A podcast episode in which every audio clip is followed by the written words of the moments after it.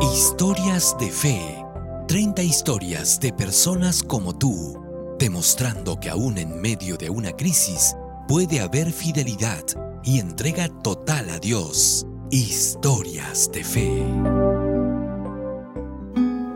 Panadero de fe. Edilberto Correa vive con su esposa. Ambos son personas mayores de 60 años. Él trabajaba como panificador. La pandemia llegó inesperadamente a sus vidas. Yo soy miembro de la iglesia Incamancucapa, aquí en el distrito de San Juan de Luriancho. Ya tenemos un poco más de 50 años bautizados. Aquí mismo me he dedicado a trabajar en distintos establecimientos de panadería.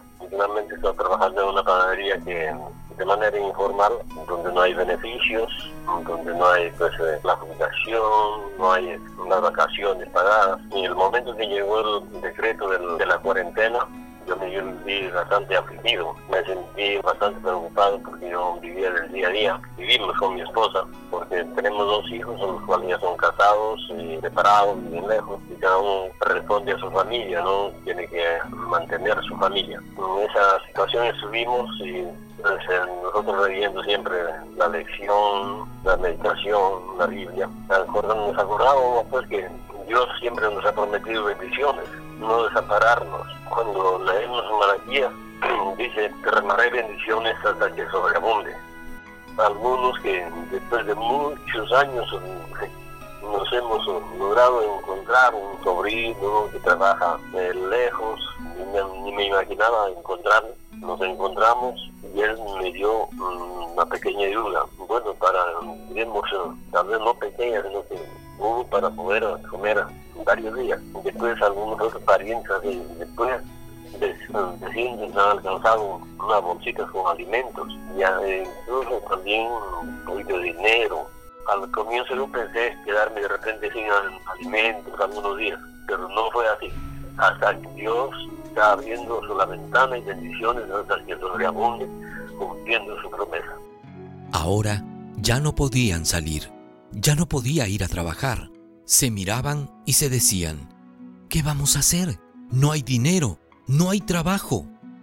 Sin trabajo, sin beneficios, sin bonos, solo quedaban las hermosas promesas de Dios.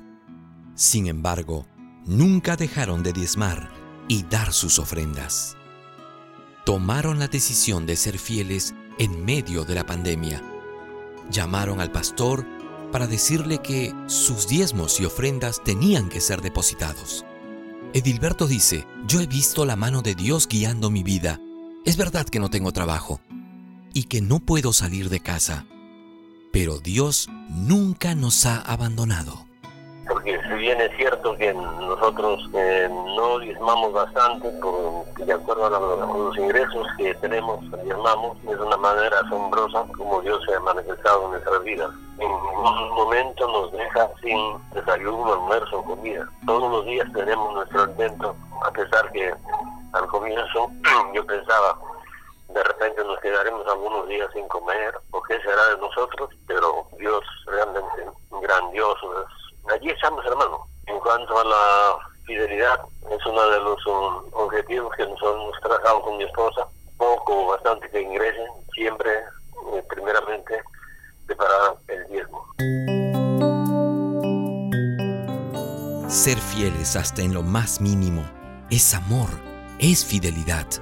No solo pensaban en sus necesidades, pensaban en las necesidades del prójimo.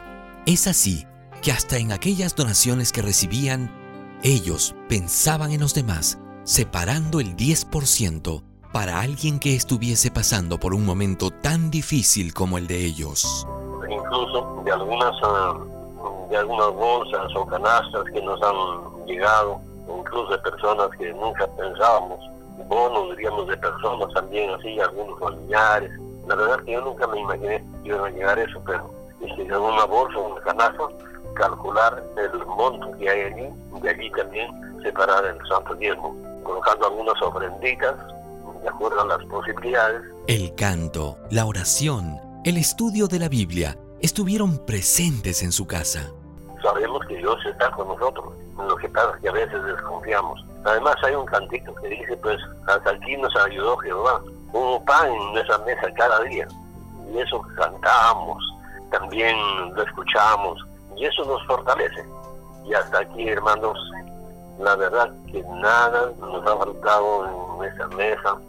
Incluso mi esposa que sufre diabetes, yo me preocupaba y ahora para consultas, ¿de dónde voy a sacar? Pero allí estamos, hermano, incluso sus consultas, cada cierto tiempo, sus análisis, los estamos um, llevando de manera permanente, porque Dios no nos hace faltar sus bendiciones. A Él sea la gloria y la gratitud que sentimos. Edilberto Correa y su esposa nos exhortan, nos piden que seamos fieles en toda prueba.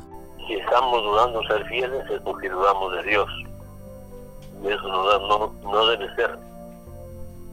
Dios se ha manifestado de una y otra manera, eso significa que Dios también se va a manifestar en estos momentos difíciles. Hasta aquí nos ayudó Jehová. Hasta aquí contamos con su brazo fuerte. En un mundo de maldad nos sostuvo su bondad. Hasta aquí nos ayudó Jehová. Como panificador he aprendido que el pan nunca faltará en nuestras mesas. Y eso gracias a Dios. Esta puede ser tu historia.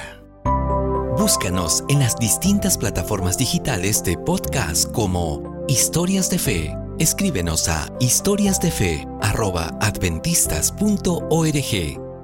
Este fue un mensaje de tus amigos adventistas.